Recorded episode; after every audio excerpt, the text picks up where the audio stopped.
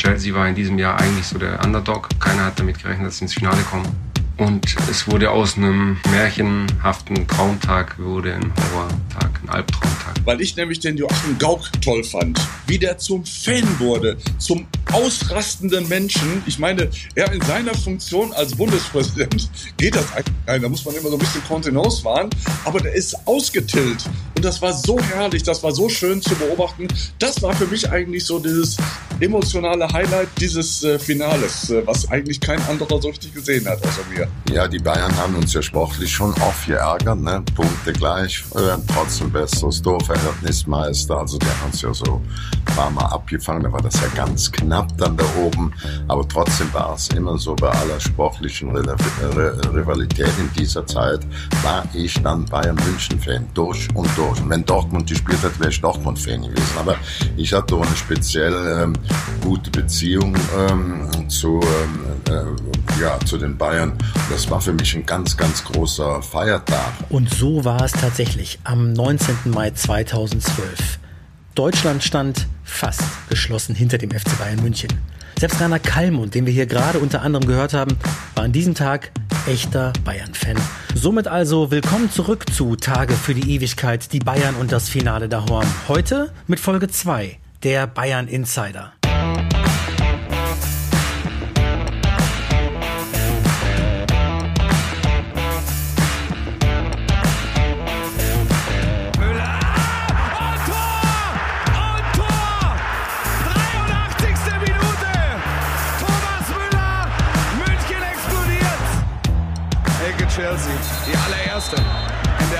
88. Minute. Martha. Achtung! Ausgleich! Oha. 99, Freunde. Wer ist also dieser ominöse Bayern-Insider? Es handelt sich um jemanden, der den FC Bayern seit Jahren und damals eben auch so eng begleitet hat, wie kaum ein zweiter Journalist in Deutschland. Christian Falk, Fußballchef der Bild und unter anderem auch Autor des Buches Bayern Insider. Bis kurz vor der Kabine war er auch am Tag des Finale Horm so nah an der Mannschaft dran, wie man eben nur sein kann. Wir haben ihn zu einem Gespräch getroffen, um genau die Eindrücke von der vorausgegangenen Saison und dem Spieltag aus ihm herauszukitzeln, die der Öffentlichkeit sonst vielleicht verborgen geblieben wären. Lieber Christian, schön, dass du da bist. Sehr gerne, freut mich. Wie immer im Leben gibt es ähm, auch zu diesem Finale natürlich eine, eine Vorgeschichte. Wir müssen, wir müssen tatsächlich ein bisschen in die Entstehung und in die Entwicklung schauen. Ähm, die Saison der, der Bayern lief nicht so wahnsinnig gut 2011, 2012. Man hatte auch den Eindruck, dass Borussia Dortmund tatsächlich vielleicht auch sogar langfristig an den Bayern vorbeiziehen könnte. Ähm, wie hast du grundsätzlich auch als Reporter diese Bayern-Saison 2011, 2012 erlebt und vor allem auch die, das, das Tagesgeschäft in den ersten Monaten? Ja, wir haben natürlich schon auch für unseren Wirbel gesorgt, aber wenn Bayern nicht Platz eins ist, dann wissen sie auch, was ansteht. Ähm, an der Spitze ist man einsam, der FC Bayern muss an der Eins stehen, aber wie du sagst, es war eine Zeit, äh, Jürgen Klopp, der auch immer wieder bei Bayern Thema war, muss man auch sagen, sie nannten ihn intern Dr. Jekyll und Mr. Hyde, sie waren sich nicht sicher, ob er ein Typ für Bayern ist, aber er hat sie beeindruckt und äh, in der Saison muss man sagen, da rüttelt er schon wirklich an den Monumenten des FC Bayern. Also ich glaube, es war ja so ein bisschen, man muss vielleicht sogar ein bisschen weiter zurückgehen, bis zu Louis van Gaal, der wirklich dieses Spielsystem wo die Bayern ja diese Dominanz jetzt über zehn Jahre hin in der Liga ausgeübt haben, in den Verein gepflanzt haben. Und wir erinnern uns, auch da war es ja schon nicht einfach. Also der wackelte ja auch gleich in der ersten Saison. Philipp Lahm musste sich für ihn Start machen, hat 50.000 Geldstrafe dafür bekommen für ein Interview, das nicht autorisiert war. Aber gut investiertes Geld, weil ähm, er legte dann die Grundlagen. Aber Louis van Gaal war natürlich auch ein eigener Kopf. Mhm. Ähm, Menschenführung war jetzt nicht so seine Stärke, seine war die Spielphilosophie. Er rasierte ja dann Van Bommel, und ja. äh, damals gab es ja auch heftigen Streit, wie ich gehört habe, in der Kabine. Van Bommel danach geweint im Physioraum, ja. äh, weil er dann erfahren hatte, in der zweiten war ein Saison, dass er ihn absetzen will. Ja. Ist dann geflohen zum AC Mailand. Äh, Hönes wollte ihn noch halten. Hönes hat ihm damals noch auf den Weg gegeben, hat mich dann im Nachhinein gehört. Äh, hatten sich zufällig beim Basketballspiel getroffen. Ähm, Marc bleibt noch, der ist eh nicht mehr lange da. Wir werfen ihn raus. Aber dann hatte sein legendärer Berater Raiola schon gesagt, äh, nee, wir gehen jetzt zu Mailand. Warum ich das erzähle, ist, das ist ganz, ganz wichtig für die Entstehung, ähm, weil damals wurden ja dann die neuen Kapitäne installiert. Lahm und genau. Schweinsteiger. Und die mussten sich erstmal finden. Also das war noch in diese Phase hinein und da sind wir dann im Jahr 2012. Schweinsteiger wurde immer stärker. Am Anfang fehlte ihm dieser Buddy, Van Bommel, der ihn ein bisschen geführt hat. Philipp Lahm, äh, der spielte immer gleich, muss man sagen, ja. immer seine Leistung, aber trotzdem diese neuen Hierarchien, die mussten sich sammeln und die waren noch nicht so ausgeprägt in dieser Saison. Es war in der Champions League eine extrem starke Gruppe eigentlich, also mit Manchester City, natürlich noch nicht so wie heute, aber Neapel und Villarreal, ähm, da war ja jetzt mal was vor ein paar Tagen, also auch jetzt keine Laufkundschaft. Das heißt also auch da, dann ging es relativ gut durch die K.O.-Phase, da lief es gut mit, mit, mit Marseille, mit Basel, glaube ich, da hast du eine bessere Auslosung gehabt, aber was glaubst du, hat dann trotzdem dazu geführt, weil es in der Meisterschaft ja weiterhin nicht so lief, dass man jetzt schon auch zu Dortmund aufschließen konnte, dass die Mannschaft eben vor allem dann in der Champions League dann scheinbar auch die Leistung abgerufen haben, die dann dazu geführt haben, am Ende ja auch in Madrid weiterzukommen. Also wie ist das so ein bisschen zu erklären oder wie hast du da auch die Mannschaft in der Saison erlebt mit diesen, ja, teilweise auch ein bisschen Widersprüchen ja, den Leistungen? Es war eine große Unruhe drin. Du hast Basel angesprochen. Äh, das hört sich jetzt so an, als wenn das so eine Laufkundschaft war. Das erste Hinspiel einzeln verloren? Ja, sie haben verloren. Damals erinnere ich mich, waren große Diskussionen im Aufsichtsrat. Ähm, selbst Jupp Heinkes wurde hinterfragt. Ähm, das war echt eine brenzlige Situation. Es wurden schon über Nachfolger nachgedacht.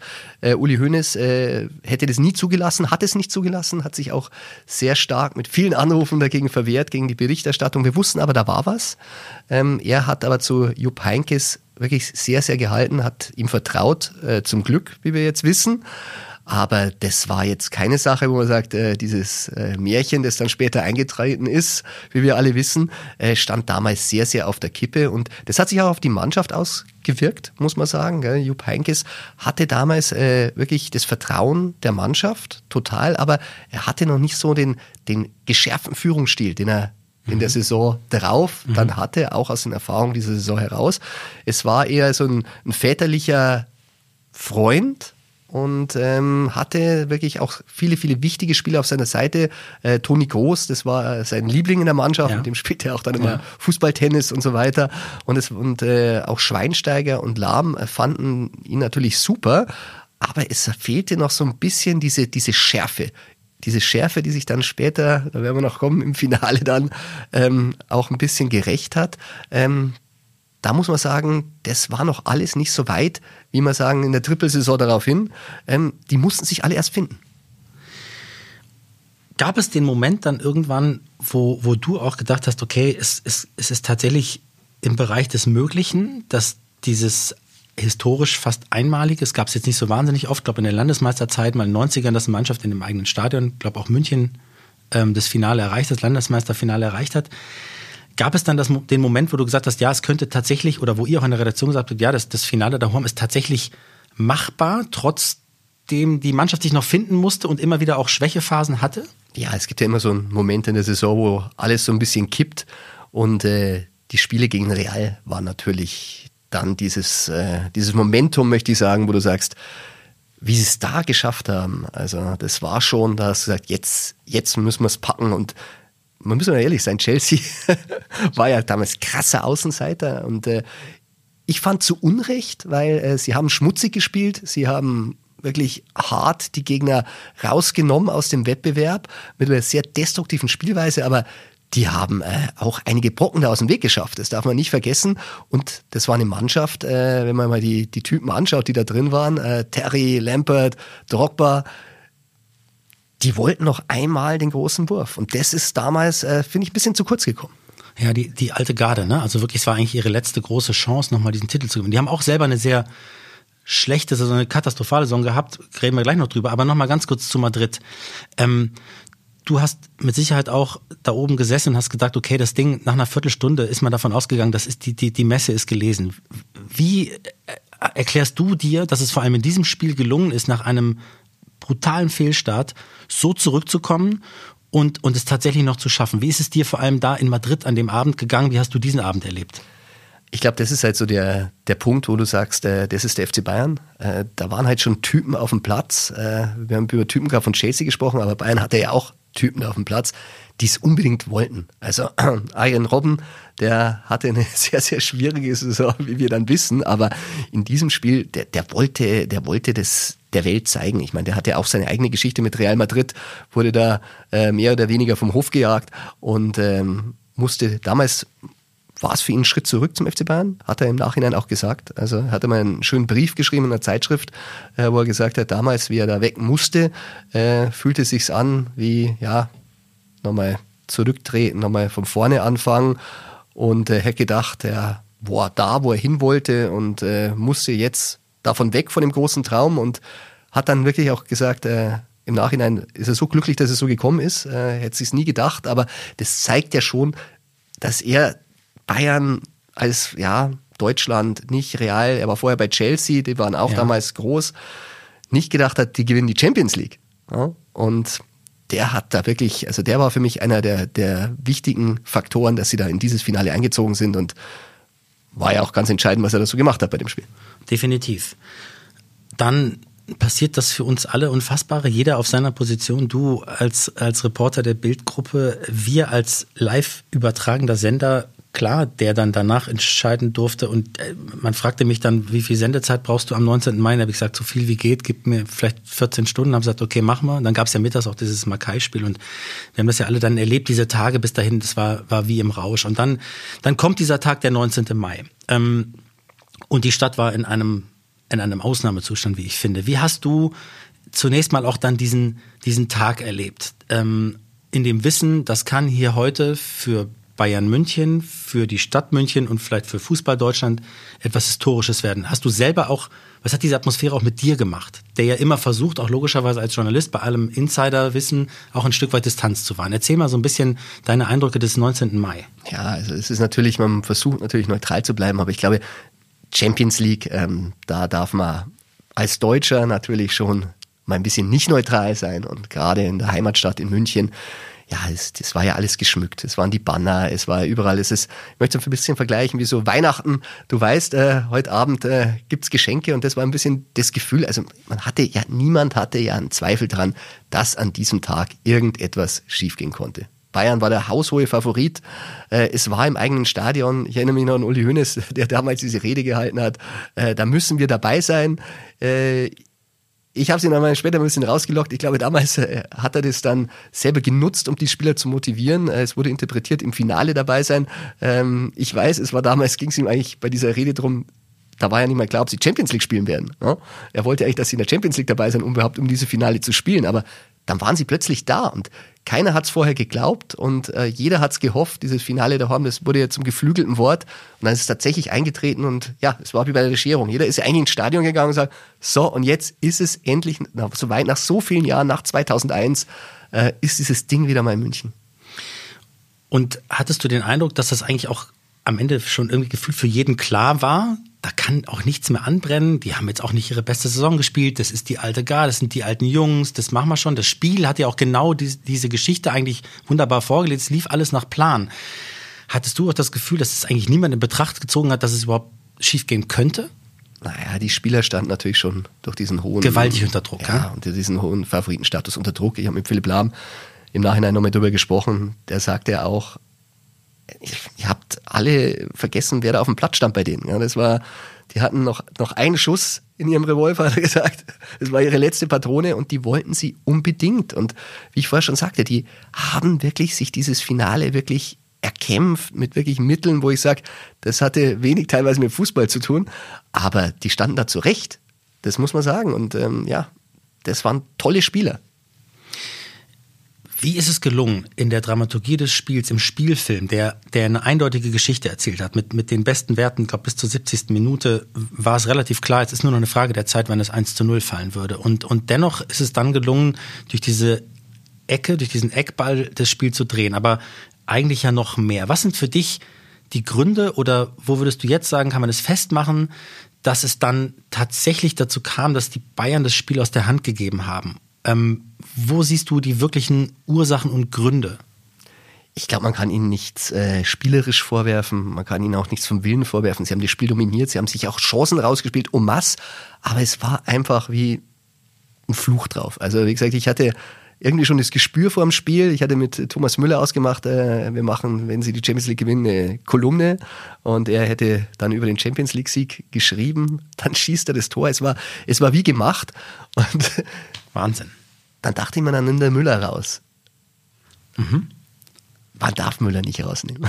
Das muss man, muss man ganz klar sagen. Thomas Müller darf nicht vom Platz. Das sind so Momente, wo du sagst, warum? Wieso? Ja. Er ist einer von diesen Mentalitätsspielern. Aber das war halt das Gefühl. Die dachten alle, ja, wir gewinnen das Ding eh. Die waren so drückend überlegen. Und dann, dann kam es ja diesen Moment. Bastian Schweinsteiger hat ihn ja erzählt. Wir haben auch oft drüber gesprochen. David Luiz. Ja. Du weißt, diese Szene, wo er an ihm vorbeigeht, vor dem Eckball, und dann sagt er zu ihm, and now goal. Unfassbar eigentlich. Also wie frech, arrogant, aber auch selbstbewusst, ja, das auch auszusprechen. Als das gehört bin ich, bin ich schier vom Glauben abgefallen. Ähm, aber es gab an anderer Stelle jemand, ich glaube auch Rainer Kalmund äh, hat es gesagt und immer wieder habe ich es gehört, dass es diese, vielleicht auch diese äh, Wucht, also dann doch Fitness körperlich, könnte man sagen, hatten sie ein paar extreme Bunken in der Mannschaft, ja. War das auch dann doch nochmal so ein bisschen diese eben Abgeklärtheit und dieses, wir machen das noch, äh, die dann auch nochmal so ein bisschen den Unterschied gemacht haben? Waren die Bayern da ein bisschen, wie sagt man, zu grün, zu blauäugig, zu, zu naiv einfach auch? Oder war es doch, was du vorhin gesagt hast, diese Stück weit doch die Angst, es könnte doch noch schief gehen? Also, Man hat es man hat's ihnen in den Gesichtern angesehen. Die sind ja teilweise verzweifelt, wie die Chancen da durchgesiebt waren. Irgendwann merkst du auch irgendwie, oh, ist es dann doch nicht unser Tag. Und, äh, und das hat Chelsea halt nie geglaubt. Ich meine, die Geschichte ging ja noch weiter. Der David Luiz kam ja nochmal zurück nach dem Eckball und meinte dann zu Schweinsteiger, sorry. Der wusste natürlich auch, Ja. dass für Bayern das der Tod ist. Also die, in diese Verlängerung dann zu gehen. Äh, sie haben es wirklich, und sie spürten halt, das, das, das läuft uns hier irgendwie, das rinnt uns aus den Händen. Und es war ja immer so, sie waren immer auf der Siegerstraße im Spiel. Sie gingen 1-0 in Führung. Wir werden gleich über die Verlängerung reden, über das Elfmeterschießen. Es war immer so, alles war wie Bayern wir gemacht und wie verhext. Und das war halt Wille. Da muss man sagen, auch dieser Eckball dann von Drogba. Da waren ja jetzt nicht irgendwie tausend Möglichkeiten, die da einen Kopfball machen. Weil jeder wusste, der Ball wird auf Drogba geschlagen und jeder wusste, der ist der kopfballstärkste Spieler und genauso passiert es und trotzdem kannst du nicht verhindern. Richtig, das ist so ein bisschen das Gefühl, das man konnte es irgendwie nicht verhindern. Und dann kommt diese Verlängerung. Dann kommt natürlich erstmal, da passiert natürlich was in der Mannschaft. Du hast es gesagt, es deutete sich so ein bisschen an, dass dann plötzlich irgendwo in den Köpfen ähm, dieses Gefühl kam, es kann uns noch entrinnen. Und du hast dann wieder das, der, Ball liegt dann wieder richtig, nämlich genau elf Meter vor dem Tor. Und es ist diese Arjen Robben-Geschichte, die so unglaublich ist in der Saison mit den verschossenen Elfmetern und auch alles, was danach kommt, dann, wie er sich dann ja auch krönt letztlich. Aber was ist da dann passiert und wie hast du dann auch diese Verlängerung erlebt bis hin zum Elfmeterschießen? Ähm, gib mir da noch mal so ein bisschen dein, dein, deine Gefühlslage oder wie hast du diese halbe Stunde erlebt und vor allem dann diesen Robben-Moment?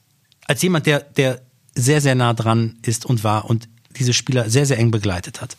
Ja, das war natürlich auch, diese, diese Robbengeschichte war zu dem Zeitpunkt ja noch nicht auserzählt. Also dieser äh, Spitzname Aleinikow, den er ja in der Mannschaft bekam, den wir dann enthüllt haben, da war er ziemlich sauer, da hat er sehr, sehr lange nicht mehr mit mir gesprochen.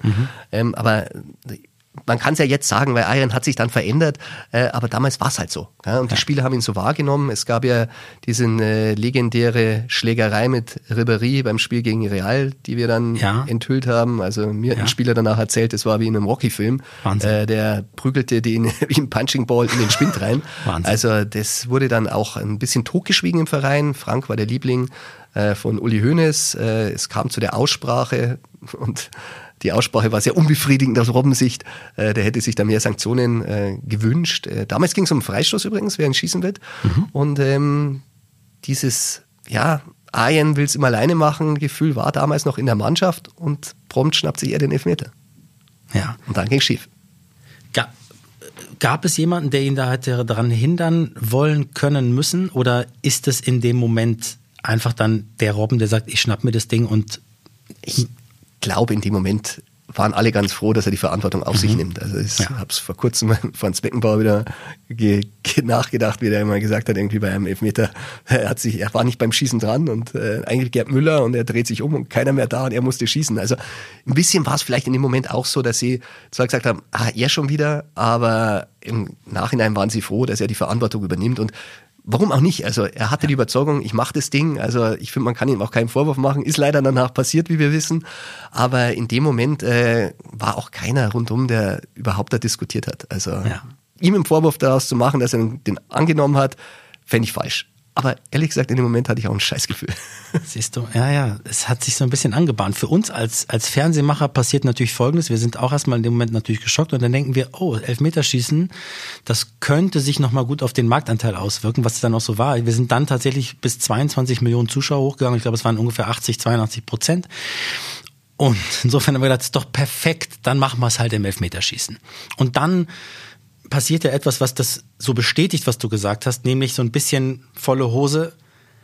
Man hatte das Gefühl, da wollte jetzt gar keiner mehr eigentlich antreten. Dann passierte das mit Manuel Neuer, wo Uli Hoeneß, glaube ich, neulich nochmal sagte, das hätte nie passieren dürfen, dass der Manuel Elfmeter schießen, äh, einen Elfmeter schießen muss. Wie hast du das, hast du das von oben schon, schon auch realisieren können, dass da irgendwas nicht stimmt? Ähm, wie waren deine Eindrücke von dem Geschehen, die dann ja wirklich außergewöhnlich waren? Ja, da hat sich ja entschieden, das Elfmeterschießen. Also es war genau der Moment, wo wirklich am intensivsten verfolgt wurde von der Tribüne aus, also auch von mir, äh, was da unten passiert. Also es war wirklich, da hast du schon gesagt, das kann jetzt nicht sein. Ja, also Jupp Heynckes war so ein bisschen wie gelähmt, äh, Christian Nährlinger klapperte die Spieler ab und äh, Hermann auch und keiner wollte schießen. Also ich habe gesehen, wie Nerlinger zu Timo Stock ist, der hat abgewogen. Ich meine, der war der Kapitän der Ukraine, äh, der ist wirklich vor dem fast davongelaufen. Dann äh, Toni Groß Kopf geschüttelt. Äh, da wurden auch im Vorfeld Fehler gemacht. Toni Groß hatte ja äh, verschossen gegen Real. Äh, es wurde nicht mit ihm aufgearbeitet. Also mhm, niemand hat danach ein Gespräch mit ihm geführt. Mhm. Die waren überhaupt nicht darauf eingestellt, dass sie Elfmeter schießen würden. Also die dachten, die, das machen wir in den 90 Minuten. Also da hätte man auch mal vorher im Vorfeld mal sagen müssen, wir benennen fünf Schützen oder Toni, wir arbeiten das auf. Das perfekte Schütze. Also der hat einen super Schuss. Ja. Philipp Lahm habe ich gefragt, wie das war. Er hat gesagt, ja, ich, ich wollte ja eigentlich auch nicht, aber als Kapitän musste ich. Also und, äh, und er hatte auch schon im Halbfinale gegen Casillas äh, verschossen. Ja, der, der kam dann, der kam dann auch nicht aus der das ist halt Philipp, der, der ja. stellt sich halt, aber ja. viele haben sie nicht gestellt. Äh, Neuer, du sagst, es war völlig überraschend. Also selbst Olic musste überredet werden. Das hast ja. du alles gesehen auf dem Platz und dann gab es für mich ganz, ganz entscheidende Szene. Und die passierte auf der anderen Spielhälfte. Und zwar Trainer von Chelsea, die Matteo damals, äh, marschiert die Reihen ab, redet mit den Spielern, alles sehr nüchtern, überhaupt total unaufgeregt, nicht so wie bei Bayern. Ja. Und dann geht er zu, zu Torres und äh, der schüttelt den Kopf, ist sauer, tritt ab. War genau umgekehrt wie bei Bayern. Ihm hat er gesagt, du, ich hab schon fünf, du darfst nicht schießen. Also. Wahnsinn. Genau das Gegenteil. Eine ganz andere Haltung weil die wussten in dem Moment, jetzt haben wir die Chance des Lebens, jetzt können wir uns noch einmal krönen. Ja. Und ich will dabei sein, ich will schießen. Ja, das ist entscheidend gewesen. Und äh, das Elfmeterschießen selber, die waren, die waren ja auch gar nicht, das war nicht organisiert. Ich weiß noch, äh, Neuer wusste gar nicht, wann er dran war. Also er machte gerade wieder so ein bisschen an der Seite, ging wieder auf seine Torbarposition, er musste ja nebenbei auch ein paar Elfmeter ja. halten. Ja. Und dann musste ihn einer dran erinnern, hey, du bist jetzt dran. Und das ist auch wieder Manuel Neuer. So, ach so, ich, okay geht hin und macht das Ding. Also das war schon sehr abgewichst. Ich muss sagen, tiefen Respekt vor Manu in dieser Situation, während sich da einige versteckt hatten, äh, aber auch mit welcher Selbstverständlichkeit er das dann gemacht hat. Und da waren halt dann nicht genügend auf dem Platz. Ich meine, Philipp seiner, ich meine, Philipp danach jubelt, hast du ja auch gesehen, was da für eine Last von ihm aufgefallen ist. Ich glaube, ich habe Philipp Lahm selten so jubeln gesehen. Ja, und mit Neuers Elfmeter führst du ja sogar noch 3 zu 1. Dann. Es lief alles. Sie, lief haben, alles sie, haben, sie haben verschossen, also oben auf der so. Tribüne, Hopfner und Hönes lagen sich schon in den Armen. Also so. war schon wieder alles wie gemacht. Genau. Und dann passiert eben auch dann das, das Unfassbare, dass dann auch gerade eben Bastian Schweinsteiger, und da gibt's ja nun auch all die Heldendokus und all die Heldeninterviews oder auch äh, whatsoever danach in, in endlosen Dokumentationen passiert eben genau das, dass der Held von Madrid dann eben zum tragischen Helden von München wird. Ähm, und, und auch wenn du dazu schon äh, oftmals einiges gesagt hast, ist es natürlich schön, nochmal von dir zu hören, wie, wenn man jetzt sich nochmal einmal die Figur Bastian Schweigensteiger anschaut, wie ist das, ähm, was hat das mit ihm gemacht? Er hat auch selber viel dazu gesagt. Ähm, und wie würdest du jetzt zehn Jahre später ähm, diesen Moment für seine Karriere bewerten? Was hat das mit ihm und aus ihm gemacht?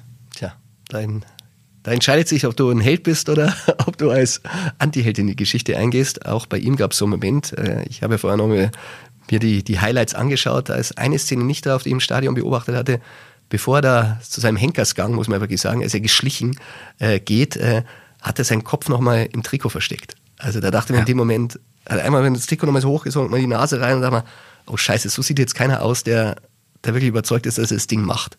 Und dann schlich er auch so zu diesem Elferpunkt und er war ja gar nicht so schlecht geschossen, muss man sagen. Absolut. War, ja, es war, Absolut. Torwart war dran, am Pfosten gelenkt, aber da hast du schon gespürt, das ist jetzt zu viel, zu viel Druck für einen jungen Menschen. Und äh, wie du sagst, äh, Basti hat danach wirklich eine Entwicklung gemacht. Ich erinnere mich noch, ähm, nächsten Tag unser Büro liegt ja ums Eck vom Gärtnerplatz. Äh, saß er da ganz allein mit einer Tasse Kaffee und hat sich mitten auf diesen Gärtnerplatz gesetzt Ja. und hat erstmal öffentlich gelitten. Also der wusste ja auch gar nicht, wohin mit sich. Also dann äh, ging er weiter.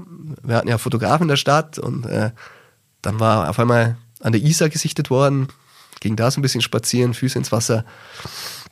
Also der war fix und fertig. Und ich wohne ja am Chiemsee und äh, da wurde mir noch eine Geschichte zugetragen. Der hat ja wirklich gelitten wie ein Hund und wusste, er wollte einfach nur allein sein und in München hat er es ja offenbar dann nicht geschafft. Gärtnerplatz Insel ist auch gut besucht. Er hatte ja ein Boot am, am Chiemsee damals gehabt, so ein Elektroboot und äh, fuhr dann raus und, und da, da lief einfach alles schief. Er wollte immer allein sein und am See war er allein und es gibt halt eine Stelle am Chiemsee, äh, da sollst du halt nicht reinfahren, da sind so ein paar, die Steine so ein bisschen, bisschen o- über, über dem äh, Meeresspiegel, wollte ich gerade sagen, aber wenn man da nicht aufpasst, die sind markiert mit Bojen, aber Basti hatte da einen Kopf auch woanders und schlitzt sich da sein Elektroboot komplett auf. Ja, Wahnsinn. Er saß dann fest, konnte nicht vor, nicht zurück, musste dann abgeschleppt werden. Ich habe gehört, er saß da ziemlich lange, bis ihn jemand dann geholt hat. Also der war einfach durch. Aber da zeigt sich's wieder, danach stand er halt wieder auf. Ja, und er war auch einer dieser, dieser wirklich wichtigen Personen, hat auch Heinkes gesagt, danach im Gespräch, du, nächstes Jahr, nächstes Jahr holen wir das Ding. Und äh, diese Momente braucht's. Und lustigerweise hat er diesen gleichen Moment ja zweimal erlebt. Äh, bei der M212 war auch er der Erste, der Yogi Löw angerufen hat und gesagt, Yogi, egal was passiert, Yogi war damals unter Druck, Ja, auch von uns, ja. äh, wurde auch der Kopf gefordert. Ja. Der hatte auch Fehler gemacht, muss man sagen, aber Basti hat ihn angerufen und gesagt, du, mach nichts Falsches, bleib da, wir packen das, wir holen uns 2014 den WM-Titel. Und zweimal hat es, hat es gewusst, vielleicht nicht, aber du spürst es, aber du, du lebst es ja auch, wenn du dieses Gefühl damit einbringst und sagst, da sind Spieler auf dem Platz, die die absolute Überzeugung haben, äh, wir holen das Ding und das war dann dieser Moment. Wir erinnern uns 99 Barcelona, Genau. 2001, Effenberg, Kahn, genau das Gleiche. Es braucht manchmal diesen Rückschlag und dieses 2012 war halt wirklich dreimal Vizemeister. Ich meine, was Schlimmeres gibt's für den FC Bayern nicht. Das hat nur Bayer Leverkusen mal erlebt. Was Schlimmeres gibt's nicht. Das letzte Jahr seitdem ohne Titel. Und was waren dann die richtigen Schritte? Was hat der Club dann möglicherweise richtig gemacht? Bei all dem wahrscheinlich dann oder sicher natürlich auch äh, der Kritik von euch, von all den von all den Medienvertretern, der Enttäuschung, die da war. Ich habe gehört, dass Carlo Rummenigge sich immer wohl noch jedes Jahr oder sehr häufig das Finale in, auf Sylt anschaut, Sylt, oder? ja, was für was wie wahnsinnig. Das heißt, es nagte, aber was hat der Club dann richtig gemacht? Es gab dann Personalentscheidungen, die möglicherweise auch, auch notwendig waren. Ja, also mir hat's ein bisschen leid getan. Christian Erlinger, muss ich sagen, war das Bauernopfer. Äh, er hat ja nichts falsch gemacht. Er konnte die Spieler am Platz auch nicht überzeugen, dass sie die Elfer schießen, muss man sagen. Aber war jetzt ehrlich gesagt auch nicht seine Aufgabe. Hönes hätt's Hönes hat's übrigens schon mal gemacht. Ich kann mich erinnern, Lisa Rassou hat mir das mal erzählt.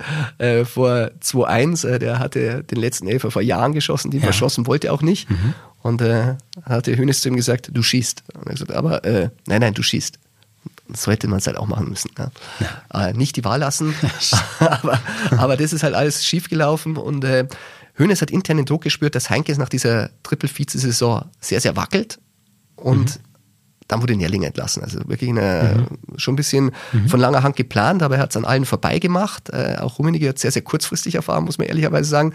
Äh, Christian hat es gespürt, aber innerhalb von 24 Stunden hat er dann Nägel mit Köpfen gemacht, aber im Hintergrund hat er schon lange mit Matthias Sammer gesprochen. Und das war wahrscheinlich der entscheidende Faktor. Und äh, auch wenn es Heinkes nicht gerne hört, äh, weil da braucht es einen Gegenpol. Also ich habe ja vorher schon ein bisschen gesagt, äh, Heinkes war der väterliche Freund, taktisch versiert, also die Spieler schwärmen immer noch von ihm. Ja. Und aber Sammer hat die Schärfe reingebracht. Und Sammer hat was reingebracht, äh, was er halt kann. Führungsstrukturen herausarbeiten. Er hat es klar definiert. Schweinsteiger, Lahm, Neuer, Spieler, Führungsachse. Das ist ja so ein bisschen so ein Sammer-Ding. Ja. Und einen zweiten Faktor, den er mit eingebracht hatte, und das äh, muss man sagen, das konnten die Bayern-Bosse nicht wissen, das war ein Glücksfall, äh, war dieser Heinkes Move, der durch den Sammer entstanden ist. Wir dürfen nicht vergessen, Sammer kam ja als Sportvorstand, Ja. aber war natürlich auch ein erfolgreicher Trainer, jüngster deutscher Meistertrainer der Bundesliga-Geschichte. genau, 2002. und das hatte Heinkes ja so ein bisschen im Hinterkopf. Sitzt da vielleicht mein Nachfolger? Mhm. Soll mich der beerben? Dann wurde er auch immer von dem Assistenten von Sammer auch immer das Training beobachtet. Der saß da auf der Mauer und hat so Striche gemacht, einen Zettel und das hat Heinkes Fuchsteufelswild gemacht, dass Ja. seine Arbeit praktisch überwacht wurde. Und dadurch hat Heinkes wieder an Schärfe gewonnen. Also er soll jetzt erst recht. Er wurde härter. Wir hatten mal die Zeile gemacht, hart, härter Heinkes. Ja. Das hat voll überhaupt nicht zum gepasst, aber dadurch, dass er mit Sammer so ein bisschen so einen Schattentrainer in seinen Wahrnehmung hatte, war er nicht. Aber dadurch wurde er nochmal richtig hart in der Sache und hat die Schärfe reingebracht. Und diese Kombination, der Mann im Hintergrund, der mit den Ja. Spielern redet und sie fokussiert und Heinkes, der ja in der Vorsaison fußballerisch ja auch schon alles richtig gemacht hat. Aber das zusammen, das hat es dann wirklich initiiert, dass dann dieser Triple-Erfolg möglich war. Und das ist ja oft so, so Gegenpole, Heinkes und Rummenigge, das kennt man ja auch, äh, kein Ja. Blatt passt zwischen uns, stimmt ja auch nie. Ja, aber, stimmt. aber, aber gemeinsam äh, haben sie es dann immer geschafft und weil sie dann immer diese Wagenburg-Mentalität um den FC Bayern aufgepasst äh, baut haben. Wenn es von außen irgendwie stürmte, hielten sie zusammen und das hat Bayern dann auch geschafft. Javi Martinez, vielleicht auch noch, oder? Auch eine, eine, eine wichtige. Heinkes Idee, ganz klar. Das war seine, Komponente. seine Geschichte. Der war der wichtigste Mann dann im äh, Champions League-Finale in London. Ja. Der überragende Mann. Gab auch eine Szene irgendwie. Ähm, da war der Druck noch höher. Da muss man wirklich sagen, der Druck war noch höher. Sie hatten es ja im Vorjahr verkackt. Und äh, jetzt war Dortmund auch noch, das war für dieses Allerschlimmste, dass Dortmund auch noch der Gegner war. Dortmund war in der ersten Halbzeit meiner Meinung nach besser. Äh, Bayern war wie versteinert. Äh, die hatten Bayern eigentlich entschlüsselt, hatten, Klopp hatte einen klaren Plan, Dante den Spielaufbau nicht machen zu lassen.